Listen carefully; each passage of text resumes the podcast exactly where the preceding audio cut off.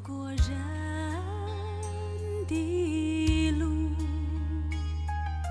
神的一念高过人的意念，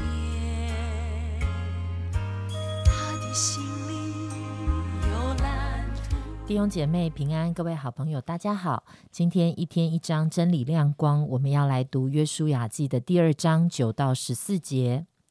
对他们说：“我知道耶和华已经把这地赐给你们，并且因你们的缘故，我们都惊慌了。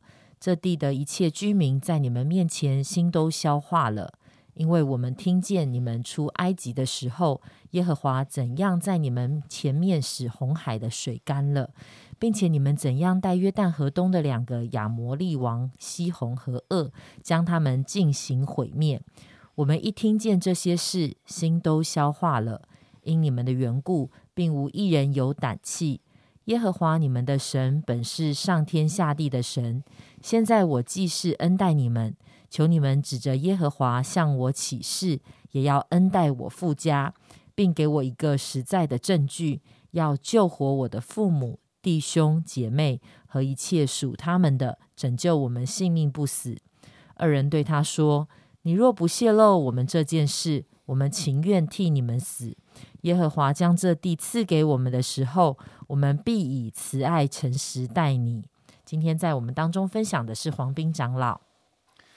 各位弟兄姐妹早安！我想，当我们读到约书亚记的时候，啊，有一种感觉，就是当以色列人离开了。埃及啊，经过了四十年之后，他们要进入迦南地。那当进入迦南地的时候，其实所面对的困难啊，似乎跟啊离开埃及的时候所面对的困难有很大的不同。那今天我们就看到他们要派探子去耶利哥城啊。当去到耶利哥城之后，说真的。啊，有很大的困难，因为我们都晓得耶利哥城是一个很难攻破的一个地方。那面对这样子一个城，啊，他们的心中一定充满着许多的啊恐惧啊，也不晓得要如何面对。那刚才这个明山为我们念了啊，发生了一件很奇妙的事情，就是居然在耶利哥城里面有人来呼应这个探子，就是拉合啊。那拉合在圣经当中，他也是一个非常特别的人物。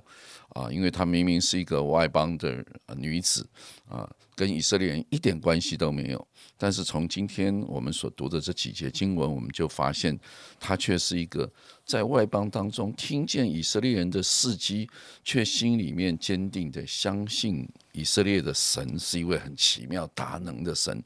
我想这是一个很值得我们去思考的啊。那当然，在拉合的这个这整个反应的过程当中，很多的。圣经的伦理学家就来讨论，他不是明明的向这个耶利哥城的人说谎啊，欺骗他们啊，说这个探子啊如何已经离开了，事实上他啊隐藏了这个探子。那很多人就说：“哎呀，一直在讨论到底一个基督徒能不能说白谎，基督徒能不能在某个情况之下啊用一些非常的手段啊来面对特殊的困难。”特殊的情况，那今天我就特别跟大家啊来思想这样子一个议题啊，蛮有意思的。我记得在神学院。啊，我们伦理学的时候，啊，老师就用一个比喻，他说，我们人跟人的对话基本上是有一个环境和空间的。当你去店里面跟人家买东西啊，你一定跟老板讲啊，这个是不是最便宜？老板，你说，哎呀，我算你最便宜了。其实是不是最便宜？最便宜里面包含它的利润在里面嘛？他总不能把他的底价告诉你。啊，他进货是多少钱？他利润是多少钱？等等，他一定跟你讲，我算你最便宜了。那换另外一个人来买，可能又买另外一个价钱。我想这是一个很自然的，因为那个人可能买一百样，你只买一样啊，那当然价钱就不一样。所以他在商业当中，当你没有把底价报给别人，并不一定叫做说谎。你说你很便宜了，那好，那在战争的情况当中呢，当你抓到敌方的这个啊间谍。哇！告诉他，你把所有的事情都讲出来，他会不会说出来？他就算说出来，你也不相信他所说的是真的啊！所以真的跟假的，在这个敌对的战争的状况当中，事实上，我们不能用一般的伦理来面对它。就像十诫当中啊，你们不可做假见证啊，不可说谎啊。这个旧约的律法律例里面有有非常多的这样子的例证，但那是在一种呃正常的情况之下，不是非常的情况之下。那因此，在这个时候，它就是属于怎么样非常的情况啊？对这个拉合而言，它是一种选择。到底我要把这个啊探子报出去了，那是探子会被抓了。但是呢，我们将来如果按照啊这个探子这些以色列人他们的列祖所经历的这位神，可能将来对我们会有所不测。那这个拉合他一心所想到的就是。哇！神怎么样拯救你们以色列人从埃及啊离开了埃及到到旷野，今天要进入迦南？我相信这个神大能的神、全能的神，他一定也可以做全能的工作啊！就是啊，如果你们的神是真的的话，那当你们攻破这个城的时候，请你务必怎么样？务必的纪念我和我的一家人，我们都相信你们的神。我想这是一个关系到生命抉择的一件事情。那我们一般从圣经里面常常把拉合的信心把它拉高，并没有圣经从来没有啊称赞拉合用谎言啊得救，而是因为信心而得救。我想这个就是一个我们在做真理判断的时候的一种准则。啊，到到底你你的说谎的动机是为了什么？啊，这个说真的确实是蛮困难的。比如说一个医生啊，当他明明知道这个病人得了很严重的病。他要不要直接告诉他？可能告诉他之后啊，你的这个病很严重啊，可能活不过一个礼拜，他可能两天就死了，因为要吓死了。那可能你跟他讲说还好，你要有信心啊，你要继续的跟这个病痛来对抗，你不一定要把实话完全说出来。有的时候可能这个病人呃，可能还会怎么样？活得更久一点，甚至有人听过一个故事，就讲说那个医生把两个人的诊断书弄错了。啊，一个真正癌症的人，他跟他讲你完全没事；一个没事的人跟他讲说你癌症末期，结果那个真正得癌症的人，医生跟他讲没事，他就好好的活，结果活了很久。那那个本来没有癌症的医生跟他讲说讲错了，讲说你癌症末期，结果真的他活了没多久他就他就死了。所以我的意思是说，我们都不晓得有太多事情，我想对我们基督徒而言，我们都不明白。但最重要的是，到底你的信你的信心是什么？你信谁？你信你的信的内容是什么？我想拉合让我们看见，他相信。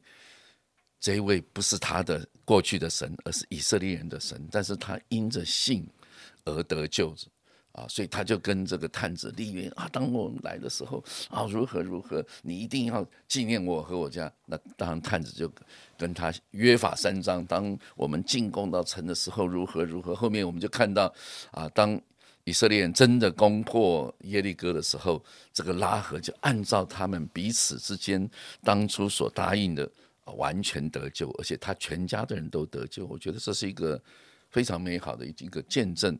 那拉合也就进入了耶稣的家谱当中，他是啊，这个我们刚刚读完的这个路德记波阿斯的母亲啊，所以你看这个很多事情就是非常的奇妙，就会在这个过程当中，上帝拣选了一个啊外邦的女子，却啊成就了神奇妙的施工啊，愿神。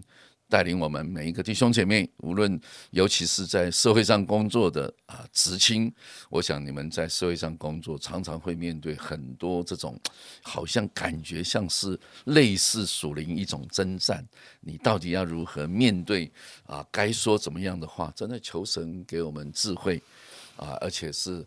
活在神的真理当中，用信心啊来祷告，来寻求神，来做最好的回应，在你的每一天的生活里面。愿上帝赐福所有的弟兄姐妹。谢谢黄斌长老的分享。啊，我想的确在我们的生活中，我们可能常常会想这件事情可不可以，或是我该不该怎么做决定，那总是很不容易的。那在这个时候呢，常常我们其实可以来到神的面前，先问问看我们自己，诶，为什么我会想做这样的决定？去明白自己到里面我们真正的一些想法。那甚至呢，我也记得前几年黄斌长老也在主日的信息里面也特别谈过基督徒的伦理学。所以第一个是我们需要回到圣经里面来看。关于这样的一些事情，圣经有没有怎么说？它的准则是什么？那另外我们要明白，诶，到底在我们人里面的一个动机，或是那里面的一个情境是什么？好，到底我们刚刚就好像刚才讲到，在不同的情况、环境跟空间的里面，有的时候呃，有一些事情的判断可能是不一定是一样的。所以呢，这都是我们在当我们在认识神的过程中，是我们需要不断的去学习跟经历。也许有的时候我们会觉得做了一些的决定。不是这么的合适跟好，但是神也总是给我们一些的机会，可以继续的来学习。那也帮助我们真的在圣经的真理的根基里面能够站立的稳，使得在准则的里面我们是可以掌握的更好。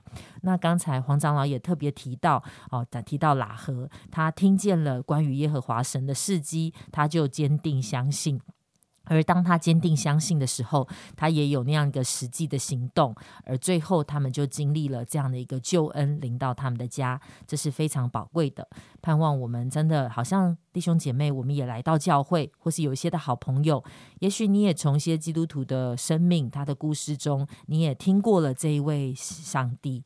那对你而言，当你听过以后，这位上帝跟你的关系如何呢？当你听过以后，你会不会很深切的渴望这样的一个宝贵的恩典，也可以临到你跟你的全家？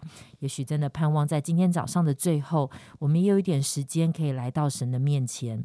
想一想，我们听过跟这位上帝有关的事情，而我的信心在每一年的里面，是不是更加的坚定？我们的信心是不是更加的成长跟成熟？求主恩待我们，亲爱的主，谢谢你，主要因为你是那样子的恩典跟怜悯跟慈爱的神，主要好像当我们用信心来来到你的面前回应主我们所知道、所认识、所听见的你的时候，主啊，你就把那样的无比宝贵的救恩赐给我们。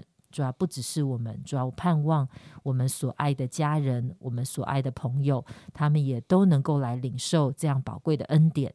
谢谢主，听我们的祷告，奉主耶稣基督宝贵的名求，阿门。